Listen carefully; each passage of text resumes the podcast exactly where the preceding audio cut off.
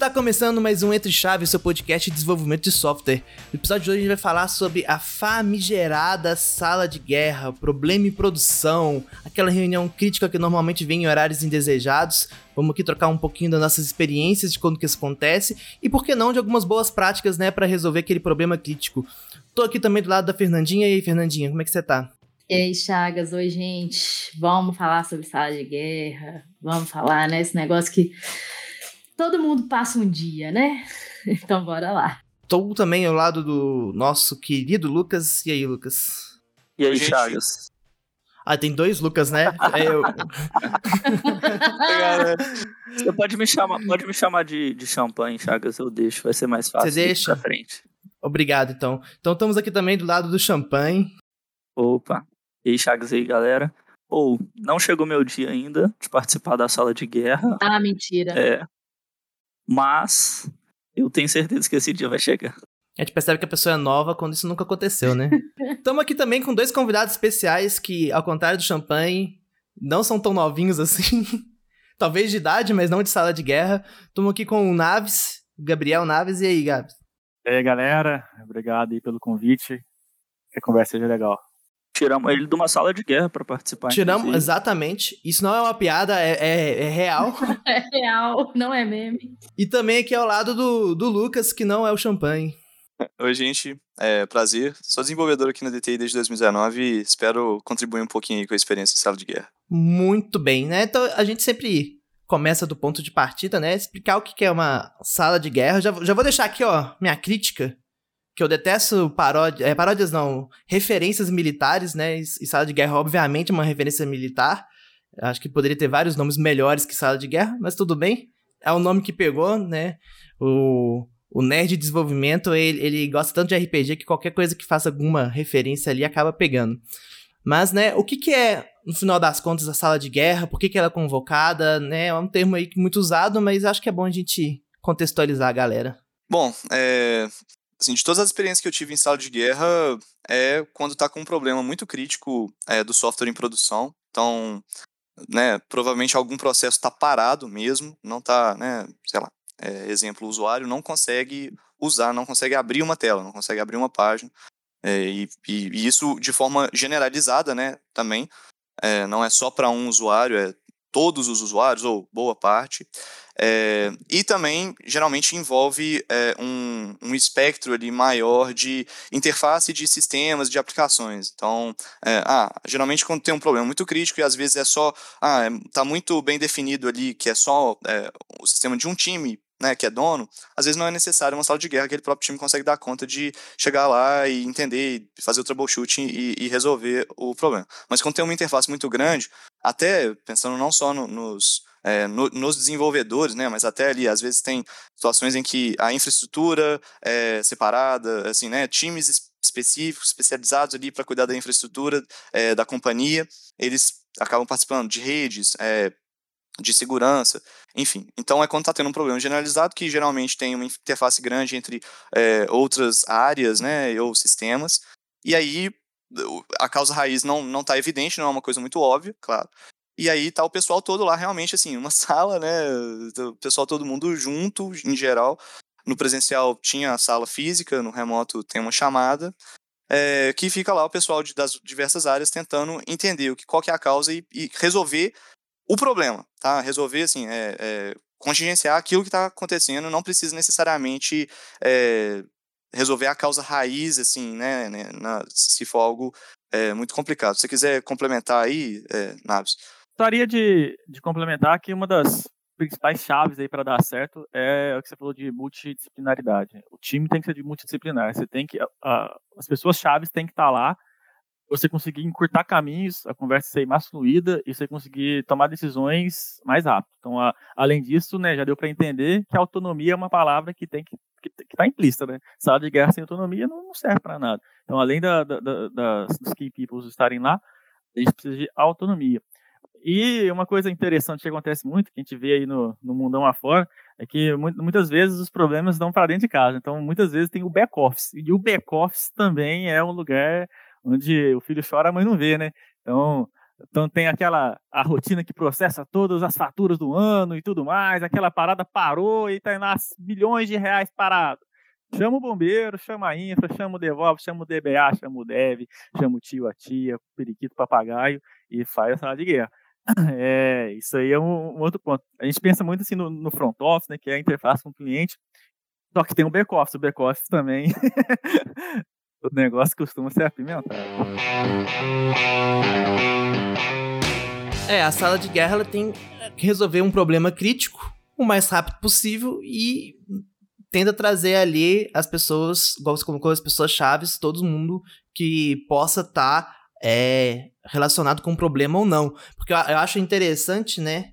E aí, talvez até já falando um pouquinho aí das etapas, pelo menos de como quando eu tô organizando uma sala de guerra. Isso é até uma coisa engraçada, gente precisa ter alguém organizando, não precisa, é uma anarquia para resolver a sala de guerra, né?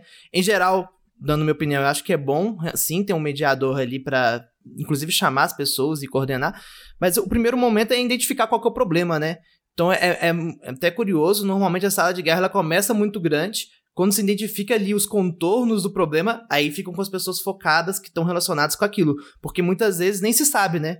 O problema ele existe e nem se sabe. É, é banco, é dados, é, é, é do é, é, network, é VPN, é WAF, é código. Então, o primeiro passo é identificar o problema, né?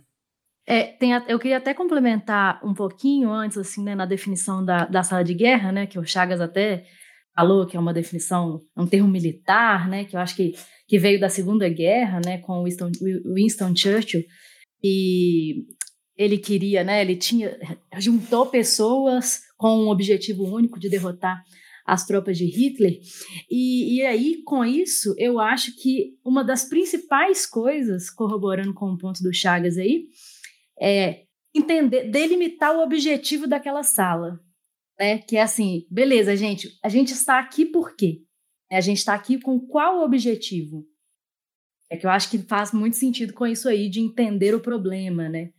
Porque eu acho que já vi isso acontecer muito também, de é, ah, beleza, vamos fazer uma sala de guerra aqui, beleza, fizemos, juntamos essa galera, de repente a sala de guerra tá lá há um tempão, e aí? por que, que a gente ainda está aqui reunido, né? Será que a gente tem que se perguntar todos os dias, né? Porque se a gente deve continuar reunido, é que eu acho que é isso, é objetivo e olhar para a convergência daquele objetivo. É, o que você colocou aí, um, um, um fato interessante, Fernandinha, que, na minha opinião, a sala de guerra só hoje para apagar o incêndio. Só que, às vezes, algumas pessoas percebem que as coisas estão fluindo tão bem dentro da sala de guerra que utilizam do mecanismo da sala de guerra para até desenvolver feature. Exatamente. Que querem continuar, né? Né? E aí, e aí é, é muito engraçado, porque a sala de guerra, por que, que ela flui bem quando bem feita? Porque ela tá aplicando o DevOps em sua plenitude. O, o Naves colocou uma, uma coisa aí muito interessante. É um time que tem autonomia se o squad já tivesse autonomia do início ao fim, às vezes ele já teria o, a performance de sala de guerra, né? É um time que está envolvendo todos é, de ponta a ponta. Se o squad tivesse as capabilities desde infraestrutura, né, até desenvolvimento, não tivesse a cisão de infra e desenvolvimento, o que é muito comum em muitas empresas, é, tivesse aplicando o DevOps em sua plenitude, é, ele já teria também essa, essa autonomia e, e essa capacidade, né, de resolver problemas. Mas acho que isso que você colocou ali, da galera estendendo a, a vida útil da sala de guerra para além do, do apagou o incêndio, é muito isso, né? Se aproveitar daquelas pessoas ali para poder continuar desenvolvendo alguma coisa. Eu acho que a autonomia, ela começa a, a, a, ser quebrada desde o início. Quando você monta a sua empresa, você põe lá aquela área de, de DBA separada, área de arquitetura separada, área de rede separada, aí a lei de coins começa a te atacar, né? Assim, se a área de DBA está separada, você vai lá, já tá, seu time já está distante do banco de dados, você não consegue tomar decisão nenhuma, senão às vezes você não tem acesso nem para criar uma coluna, você não consegue fazer nada, você não tem acesso a nada. Às vezes você não consegue nem, você nem sabe o que, que é o. Tem vezes, às vezes os devs não sabem nem o que, que é, tá assim, tá abstrato para ele. E aí a lei de Cohn impune, né? E um outra, sobre uma frase que deixou passou aí, eu não queria deixar passar, porque foi engraçado. É, só que nem sempre tá essa questão da, da sala de guerra acabar rápido. Eu lembro uma vez que, tá, que tinha uma, uma grande empresa com uma grande integração aí. Era toda semana essa integração, e, e aí era, era sala de guerra semanal, que a gente falava. Toda x-feira aí era. Uma... Tava marcada na agenda, né? É, durou meses, durou meses. Porque acontecia, todo mundo lá. E assim, às vezes, você nem precisava estar lá, mas o negócio era tão crítico e tão importante para a empresa que eles falavam: não, você vai estar aí, você vai ficar lá, focado, ajudando, olhando para a tela, olhando para os sinais, né, para os APMs e tudo que existe.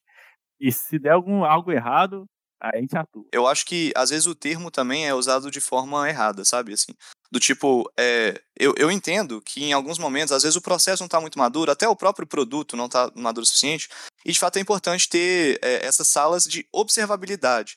Né? Então, tipo assim, ah, ali sabe que toda semana tem um processo que roda que é crítico que ainda não está muito bem é, refinado, trabalhado, acabado. E aí monta-se uma sala de observabilidade, por exemplo, para o pessoal ficar olhando ali os indicadores da, da, da aplicação e não necessariamente ela né, tá tendo algum problema ali. Beleza, a gente sabe que por experiência a gente viu que é, dava problema. Às vezes sim, né? dá, dava problema mesmo. Mas assim, mas aí eu acho que são é, pontos diferentes, né? Tipo, primeiro ter a, a observabilidade e ver o que está acontecendo com, a, com as aplicações de forma geral. E aí, detectado um problema, e, né, de, dependendo da escala do problema, se tiver toda essa questão de multidisciplinaridade não, multidisciplinaridade, é, aí a partir disso montar assim uma sala de guerra, né? Que aí é para resolver. É, eu concordo com o Lucas. Às vezes a sala é muito mais uma força-tarefa de SRE, porque não existe um time dedicado para esse tipo de trabalho, do que de fato um, uma sala para resolver aquele problema crítico, né? Então, acho até para a gente né, convergir aqui numa definição para a gente continuar na fala, a gente está falando aqui daquele problema que deu bug em produção. As, para, as máquinas estão paradas, os dinheiros estão sendo queimados. E agora? E aí? Só pra gente distinguir dessa sala de guerra que é criada mais como um, um né? A maturidade não tá tão boa, precisamos ficar de olho aí de sobreaviso.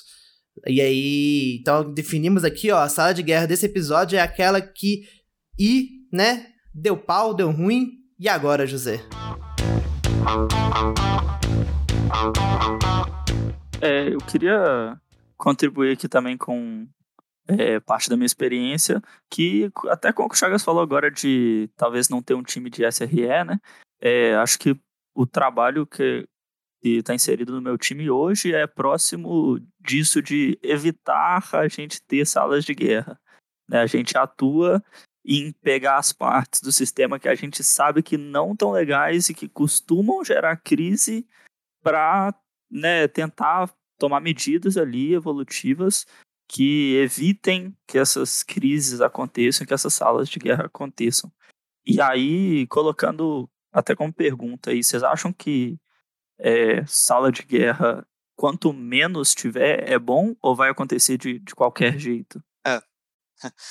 Mas eu, eu, eu, acho que não são coisas excludentes, assim, né? É, quanto menos tiver, é bom, sim, mas eu acho que vai acontecer de qualquer jeito. Porque né? O, o, processo é suscetível a falhas e né, o código ainda é feito né, por humanos que também vão acabar falhando em algum momento.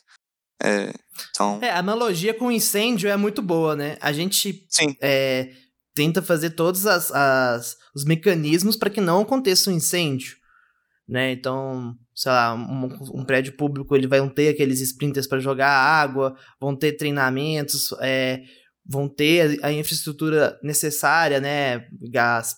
Eu não sou especialista aqui, os bombeiros que me desculpem, mas vão ter a porta corta-fogo, enfim, todas aquelas regras até para você conseguir ter tirar o, o habits bonitinho para evitar que incêndios aconteçam, né? E, mas quando o incêndio acontecer, você tem que ter um time para ir lá apagar. Mas o, o ideal é que os incêndios não aconteçam, né? É, exatamente, né? É, eu acho que o negócio é, é tentar construir os times, né, e construir ritos que os times consigam né, executar com bastante cadência, que faça com que eles se tornem mais resilientes, né, com que eles mitiguem esses problemas. Fiquei pensando enquanto a gente estava conversando que talvez um time igual o Chagas puxou, né, ah, um time mais multidisciplinado que talvez a gente tem hoje, né, com mais perfis envolvidos, mas não só isso, talvez assim envolver as pessoas certas na dele já, já possa mitigar um tanto de coisa, envolver as pessoas certas na review do time também possa mitigar um tanto de coisa, ficar acompanhando alguns percentuais, por exemplo, percentual de falha do meu, do meu produto, é, né, aqueles indicadores do Accelerate, talvez já ajudem também a tentar construir times mais maduros. Então, acho que tudo isso vai, é, vai contribuindo né, para os times serem estarem menos suscetíveis a ter um problema muito gigante, né? Claro que ainda tem, por exemplo, ainda existem casos aí na, na internet de ah, sei lá, aquele, aqueles que a gente sempre fala, né? Invasão via ransomware lá e tudo mais. Aí as, as empresas precisam criar uma sala de guerra para se proteger. Sei lá, isso aí acabou que vai acontecer, né? Não, não tem muito jeito da gente se preparar, talvez, até tenha, mas a, acho que tem alguns eventos que vão acontecer de qualquer jeito mesmo, mas eu Acabou acho que os times conseguem, é, tipo isso. Acho que os times conseguem, de alguma forma, pelo menos, mitigar os eventos mais comuns. É, o, o, o Rafael, o Rafael, o Gabriel até citou aqui o, o APM, né? O que adianta ter o APM se o time nunca olha para ele? Né? Qualquer que seja, New Relic, AppDynamics, Datadog, enfim, tá lá para olhar, entendeu? E às vezes o sistema eles estão enviando a telemetria, mas ninguém tá acompanhando. Então, existem muitas formas de a gente evitar que o incêndio aconteça. Mas o incêndio aconteceu. E aí? O que, que vocês acham que são boas práticas? Né? O que, que vocês gostam de realizar? Quais são os passos que vocês gostam quando estão dentro de uma sala de guerra, ali naquele momento inicial que ninguém nem sabe direito o que está acontecendo? Aquele meme do cachorrinho, né, tomando cafezinho, it's fine, e todo mundo, todo ao redor tá pegando fogo. A, a sala tem que ter foco, não adianta você entrar numa sala e vir um negócio atrás de você pedindo relatório da semana passada sobre as, as transações, os elementos que foram processados na última semana, quantos que deu certo, quantos que deu errado. Não, não adianta, tem que ter foco, né? Prioridade não tem essa é importante que tenha uma organização ali na sala de guerra. Geralmente alguém fica é, incumbido ali de ser o organizador mesmo, né? E aí eu acho que isso é um dos papéis fundamentais dessa pessoa. É conseguir manter o foco ali do, do que está sendo feito.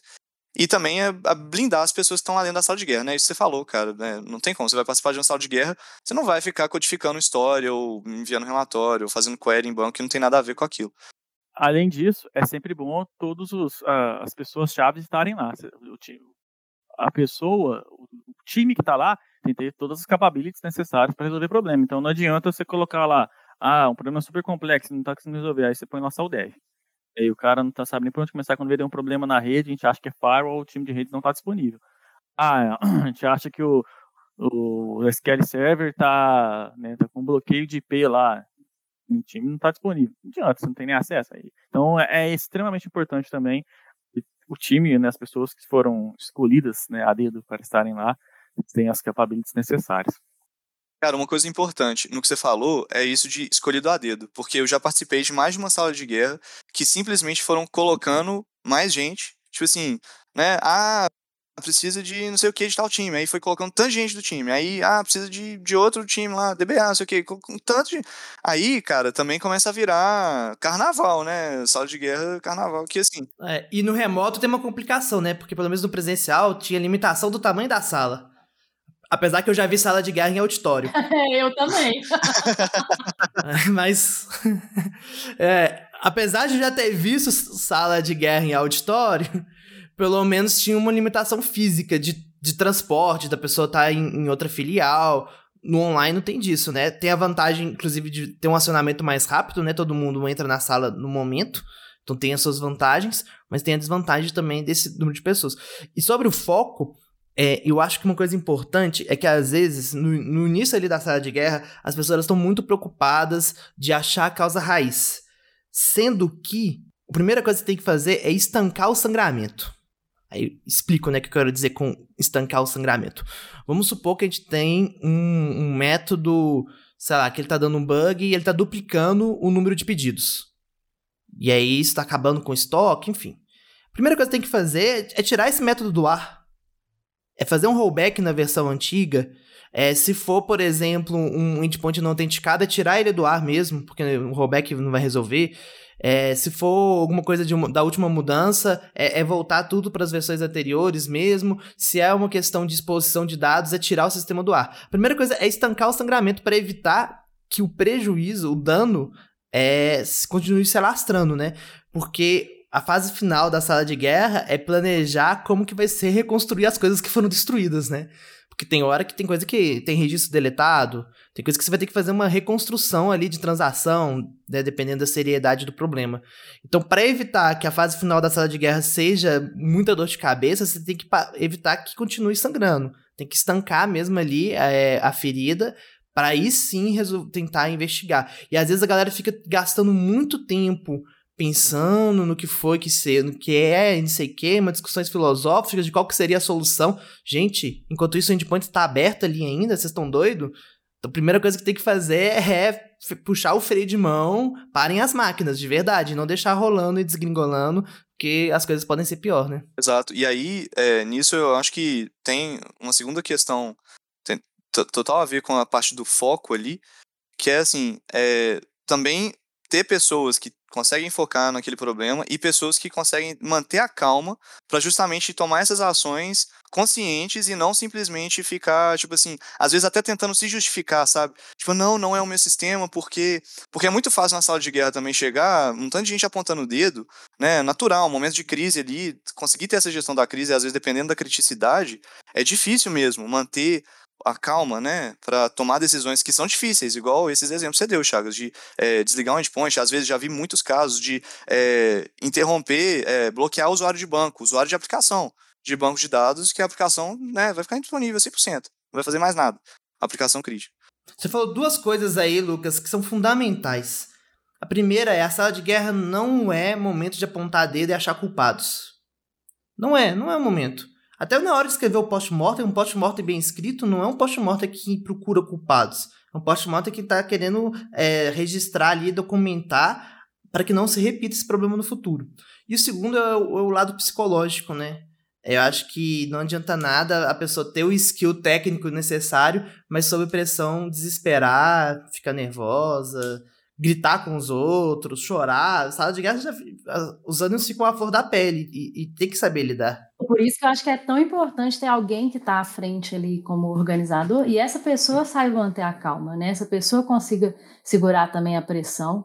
Né, para conseguir tomar umas boas decisões, porque às vezes as decisões vão ser difíceis, né? Igual você falou, às vezes vai ser, gente, vamos ter que tirar o sistema do ar. É isso, né? Esse negócio de manter a calma, para mim, também é super importante. Acho que é um das. É, e, e, vai ter decisão que você não pode consultar 20 pessoas, consultar o Papa. Você vai, vai ter que apertar o botão na mesa e assumir as responsabilidades. E às vezes foi errado apertar o botão. Mas você vai ter que assumir a responsabilidade. É, exatamente. É aquela, é aquela decisão agora, né? Agora pronto.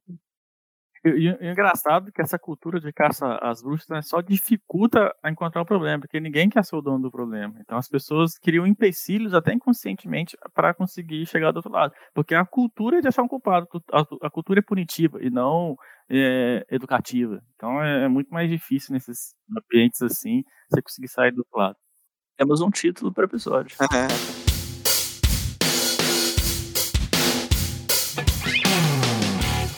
outro ponto que eu queria adicionar aí, que foi falado, mas é importante, é, é que os times, é, é, eles, têm, eles, têm, características deles, né? Assim, então, um time que ele cuida de um sistema que é muito grande, que é monolítico e tem muitas coisas críticas, ele está mais propenso a ter sala de guerra. Então, é, sobre essa operação que, que foi falado, dá para fazer um pouco de, de análise prévia, assim, de tentar trabalhar um pouco mais proativamente, porque um, se você tem um monolito gigante, com tudo crítico, e você está atualizando sempre ele, a probabilidade de ter instabilidade é muito maior do que você tem um sistema né, distribuído, onde todos os bound countries têm lá todas as suas dependências já estão lá, é, atualizadas via evento, nenhum serviço depende de ninguém, tudo na mais estado da arte aí, seguindo todos os livros lá de DDD e tudo mais, é mais difícil ter uma, uma, uma crise, né?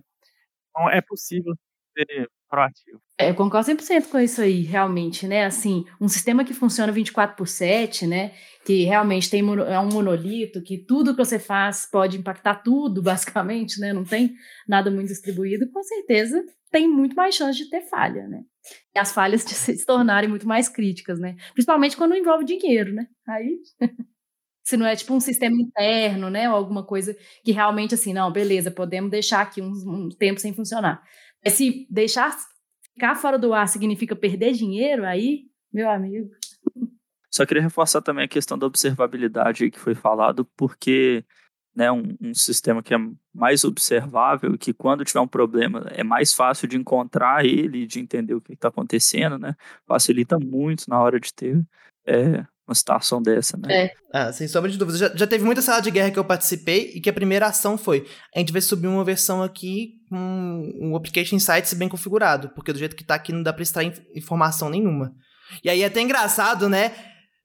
É, a, a, área de negócio às vezes fica até feliz. Ah, vocês já vão publicar a solução? Não, a gente tá publicando a versão para a gente conseguir enxergar o que está acontecendo. É, aproveitando o gancho, então, né, a gente comentou muito aí do, né, tem que ter o psicológico, o início da sala de guerra, as pessoas certas, o foco, estancar o sangramento, e aí, enfim, começamos a investigação, né. E aí, quais são as boas práticas que vocês é, acreditam aí para uma boa investigação? Eu já queria trazer uma aqui que para mim é fundamental, que é abrir a prancheta. Se for no virtual, abre o Draw. Se for no presencial, pega o quadro branco e desenha a solução para todo mundo visualizar o que está acontecendo. O que é mais que vocês acreditam aí que são boas práticas em salas de guerra remotas ou não? Essa aí foi a principal mesmo, hein? você tem que construir o fluxo de, de ponta a ponta para você conseguir ver pelo menos qual etapa ali da saga que está que tá falhando, né? Acho que isso talvez seja o, o, o step one mesmo. Eu acho que com o desenho, e aí aliado a todas as ferramentas de observabilidade das, das aplicações, então, tanto é, de APM quanto logs, tá? Então, uma coisa muito importante dentro da aplicação é colocar logs bem descritivos também de pontos que são críticos do seu sistema. Então, sabe que vai fazer uma integração ali é, que é né, um ponto de falha, está aumentando a quantidade de pontos de falha, é, que tenha uma boa é, visibilidade disso e começar a investigar essas partes, né? principalmente é, onde tem as, as, as maiores interfaces, porque aquilo que a gente falou no início, né? assim, é, a, tal, talvez a maior dificuldade ou é, para começar uma boa sala de guerra é identificar onde está o problema. Então, se a gente consegue identificar rápido, e com isso a gente precisa das ferramentas né, para tal, é, não só do pessoal, é, então, desenho aliado com todas as outras fontes de informação, eu acho que é, isso fazem uma boa sala de guerra. É, e, claro, assim, é, fazendo muito por exclusão, né? Então, a gente vai entendendo o que que, que, que tá ok, o que que não...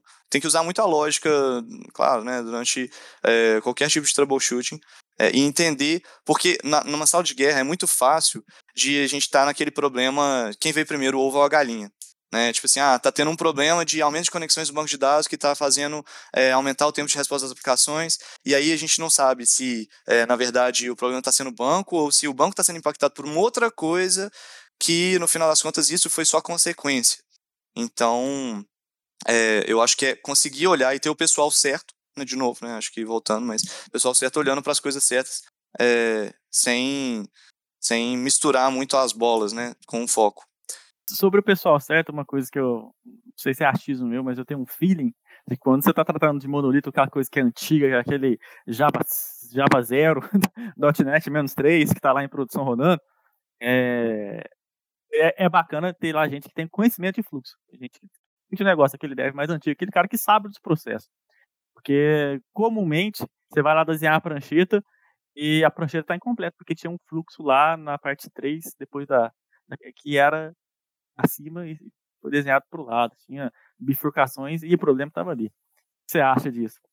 Eu acho que faz total sentido, principalmente em sistemas que tem pouca documentação, né, que eu posso falar da minha experiência, assim, pouca documentação, então, infelizmente, acaba que o conhecimento é mesmo cabeça ali, experiência, é, e, e, muitas vezes já participei também de estado de guerra que, assim, é, tinha gente, tinha PO, sabe, que às vezes tinha mais experiência do negócio para falar, tipo, ó, tem o pessoal técnico ali que às vezes vai conseguir estancar, né, é, fazendo alguma, alguma manobra no sistema, mas o PO que às vezes conseguia falar e entender um pouco melhor aonde, né, é, aonde no fluxo, né, na, assim, do, do, processo em si, sem entrar muito na parte técnica que isso estava acontecendo. Então, é, é, essencial.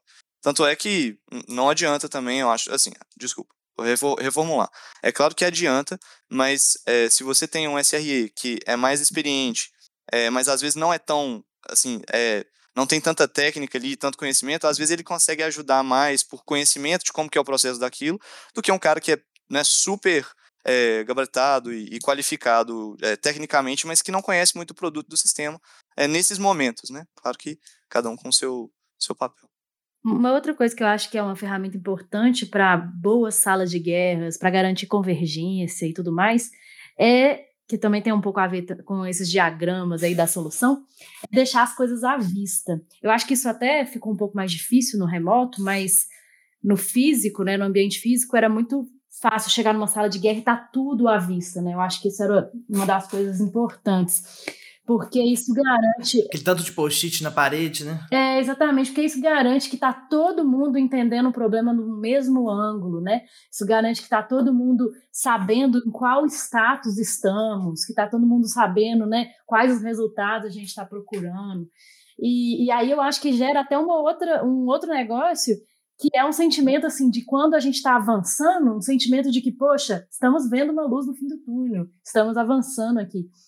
É, vocês concordam com isso? Vocês acham? E como, e como fazer isso no remoto, né? Que eu acho que isso é uma das, das dificuldades de fazer uma sala de guerra no remoto, né? Não ter esse negócio à vista, não ter essa convergência quase que instantânea, né? Se eu olho para o negócio e falo, não, eu sei que estamos aqui.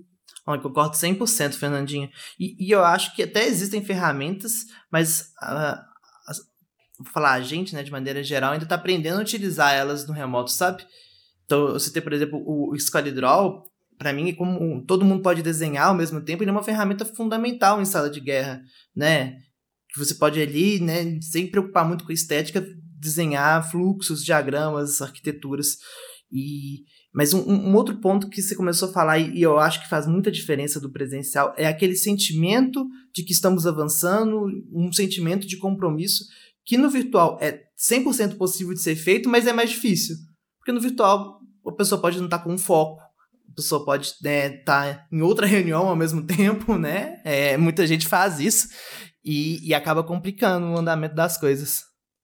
Exatamente, né? Tem a, a sala de guerra física energiza, né, as pessoas, tá todo mundo ali na mesma vibe, assim, né, na mesma energia, no mesmo foco. É, salas de guerra paralelas, né? É, eu já até vi salas de guerras paralelas fazendo sentido quando identificou-se que existe um problema no banco, por exemplo, e existe um problema na rede. E aí ficou um grupo focado no banco, outro grupo na rede, mas depois sentava para convergir. Mas não é assim. É, são casos específicos que eu acho que dividir a sala faz sentido. Na prática, é, falando aí de salas de guerra remotas, coisas que eu acho que ajudam nessa. É, no fundo é a organização até, né, do trabalho ali. É, geralmente tem uma pessoa que muitas vezes é, é, é justamente o organizador da sala de guerra, que compartilha a tela. Então, né, a gente às vezes está vendo, ou se não é o organizador, às vezes é algum, algum técnico, algum desenvolvedor que, que às vezes tem um trabalho que está focalizado ali nele, ele compartilha a tela e vai mostrando meio que para todo mundo. E aí, pessoal que consegue vai é, fazendo alguns comentários. É, então isso eu acho que ajuda a, jun, a juntar, né? Meio que assim, tô compartilhando, então é como se a gente estivesse vendo a mesma coisa. É, e também o, a conversa por chat, né? Porque no trabalho presencial, é, é, eu acho que é mais, mais fácil de você ter conversas é, espalhadas, né? Ali ao longo de uma sala, numa mesa você conversa com o cara do lado ali. Numa chamada, por exemplo, é, é, fica mais difícil, né? De você falar especificamente com uma pessoa. E aí, por chat, às vezes dando alguns é, algumas atualizações. Então, assim, ah, eu tô é, responsável de olhar uma parte específica. Eu vou atualizando, ó, pessoal, tô abrindo os logs aqui, verificando, coloco às vezes uma stack trace ali para às vezes o pessoal de infra tentar ajudar com alguma coisa também. Então é, é ajudar dessa, é, às vezes da comunicação ali não é, não, não, não verbal, né, não falada, né, muito texto. Sobre remoto e gestão à vista, eu acho que é usar as ferramentas que estão sendo né, criadas aí agora. Existem né, os, os, os, antigos, como o Trello e aquelas coisas que a gente já tem uma visão um pouco compartilhada. Mas essas ferramentas de desenho que você consegue desenhar todo mundo junto, tipo Miro, essas coisas assim, ajuda pra caramba pra poder poder dar, trazer um pouquinho daquilo que o presencial tinha. Mas é difícil equiparar, sabe? Porque o foco tá, é, tava lá, o presencial traz um foco que o remoto não, não tem como. É, a última sala de guerra que eu participei remota é, tinha dois, dois, duas formas, na verdade, três formas de se comunicar, né? A galera ficava no Discord aqui, tinha um chat no Teams e tinha uma chamada aberta, tipo, o tempo inteiro de trabalho. E aí o pessoal reclamava um pouco, principalmente na chamada aberta, porque era assim, ficavam os desenvolvedores lá, e de vez em quando algumas pessoas que estavam né, no cliente, que estavam né, com alguns problemas, entravam na chamada e falavam, ah, eu estou com um problema X, Y, Z. Aí, às vezes, os desenvolvedores que estavam resolvendo outros problemas desfocavam do problema para tentar entender, sabe assim, e aí virava um negócio que eu acho que não acontece tanto no, no físico, né? Porque aí no físico fala assim, ah, beleza, vem cá, fulaninho, vamos conversar sobre isso. E aí é, acaba, acabou tirando o foco das pessoas, né? Eu acho que no, no remoto a gente tem um pouco dessa dificuldade, assim, ah, beleza, então vamos abrir um chat, ou vamos abrir uma chamada nós dois para a gente conversar, em vez de falar nessa chamada aqui de todo mundo, mas ao mesmo tempo, se a gente abrir uma chamada nós dois, a gente pode perder também algumas informações, né? O grupo pode perder algumas informações que são importantes. Então, eu, eu acho bem difícil isso. Né, de... É, mas o remoto tem uma vantagem incrível que é você, em, em um minuto, aciona pessoas do mundo inteiro e elas instantaneamente podem entrar, né? Eu já tive gente que pegar avião para ir para uma sala de guerra. Tipo assim, pegar, comprar passagem de, de, de última hora e, ir pro local onde estava dando problema para ir na sala de guerra. Então, assim, é, o remoto não precisaria, né? Gastar com a passagem, deslocamento e, e, e, o tanto de horas até de fato efetivamente começar a trabalhar. Então, eu acho que realmente tem todas as vantagens que vocês colocaram, mas tem essa vantagem que a gente tem que realmente botar ela no, na balança, porque é um diferencial muito grande. Porque quanto mais rápido você começa a trabalhar, mais rápido você resolve o problema, né? E o remoto permite que, que o time seja acionado de maneira Tem um outro ponto positivo também da, de trabalho presencial, que é depois das 8 e meia tem pizza, né? Nossa, quantas vezes, hein? A pizza de compensação é, moral. Mas aí quem que pede a pizza? Acha, acha que compensa a pizza? É, mas aí tem esse problema, né? E quem que pede a pizza? Ninguém pede a pizza. Aí, ah, não, fulaninho, coloca aí a tarefa de pedir pizza. É, mas o Lucas realmente colocou um ponto assim, a pizza vale a pena? Eu, eu não sei não, viu? Dá pra comer uma pizza Também tranquilo. Fico tentado. Eu, eu prefiro comer. A pizza é mais saborosa quando você não tá sofrendo, né? É.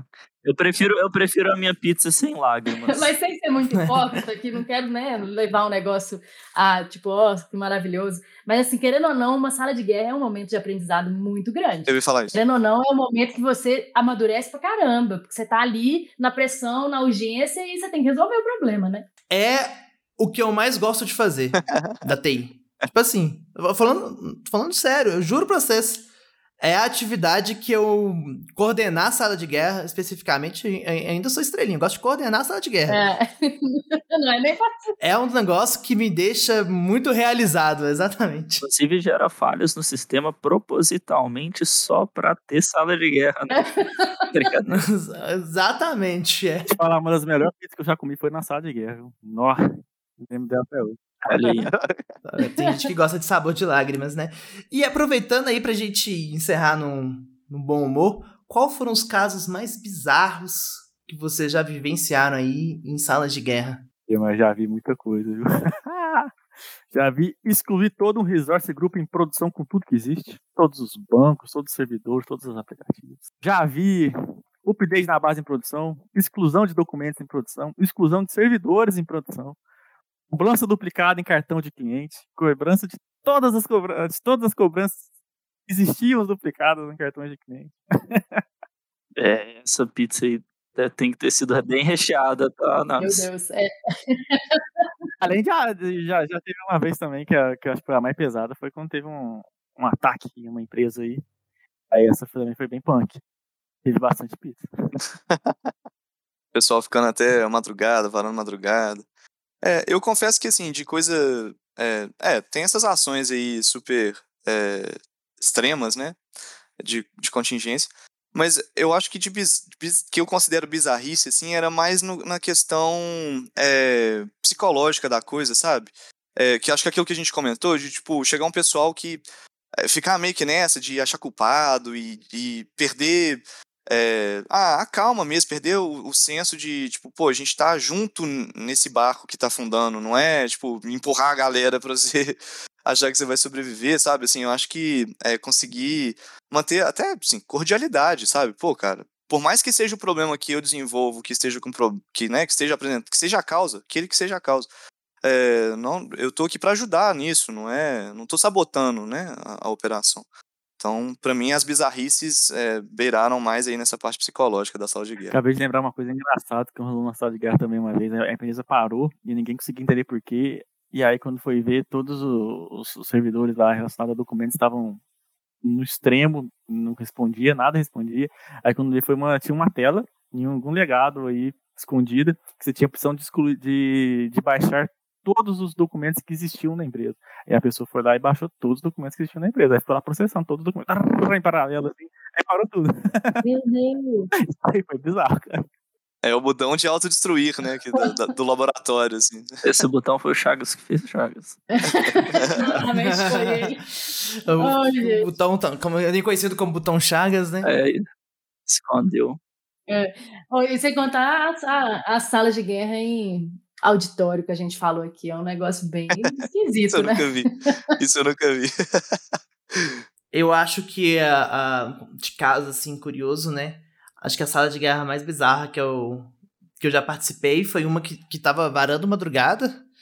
Todo mundo extremamente cansado, extremamente produtiva. Era uma coisa importante é saber quando parar e recomeçar no dia seguinte, né? Eu eu já, já trago aqui é, esse conselho aí, ó.